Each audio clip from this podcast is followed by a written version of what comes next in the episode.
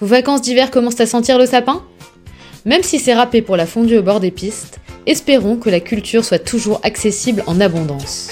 Aujourd'hui, je vous parle d'un lieu que vous pensez connaître, mais que vous redécouvrirez avec plaisir que vous soyez petit ou grand. Alors, c'est parti pour le jeudi devinette.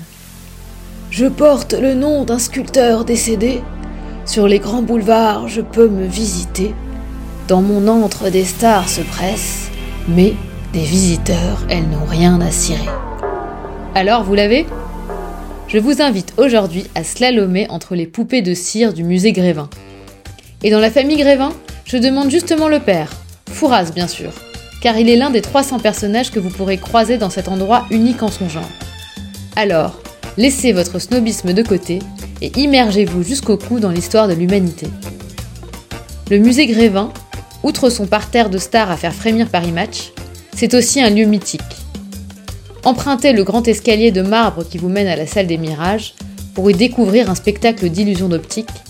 Allez voir les comédiens au théâtre, vous mettre les mots à la bouche au café littéraire et arpenter la magnifique salle des colonnes où se presse ce que la planète People a fait de meilleur.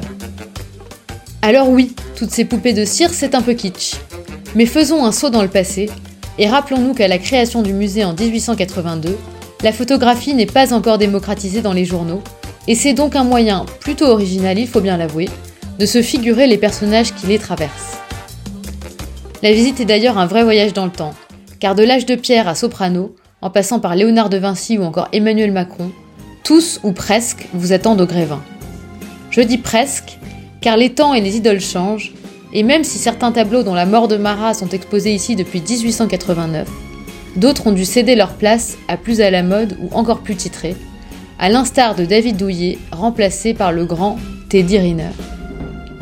Plus qu'historique, une visite au musée Grévin, c'est un moment ludique. Ici, tous les héros de vos enfants et de votre enfance, de Titeuf à Gaston Lagaffe, se sont donné rendez-vous pour une grande pyjamasque partie. Alors participez-vous aussi à la fête. Que vous soyez poupée de tir ou poupée de son, de nombreuses interactions avec vos idoles marqueront votre visite.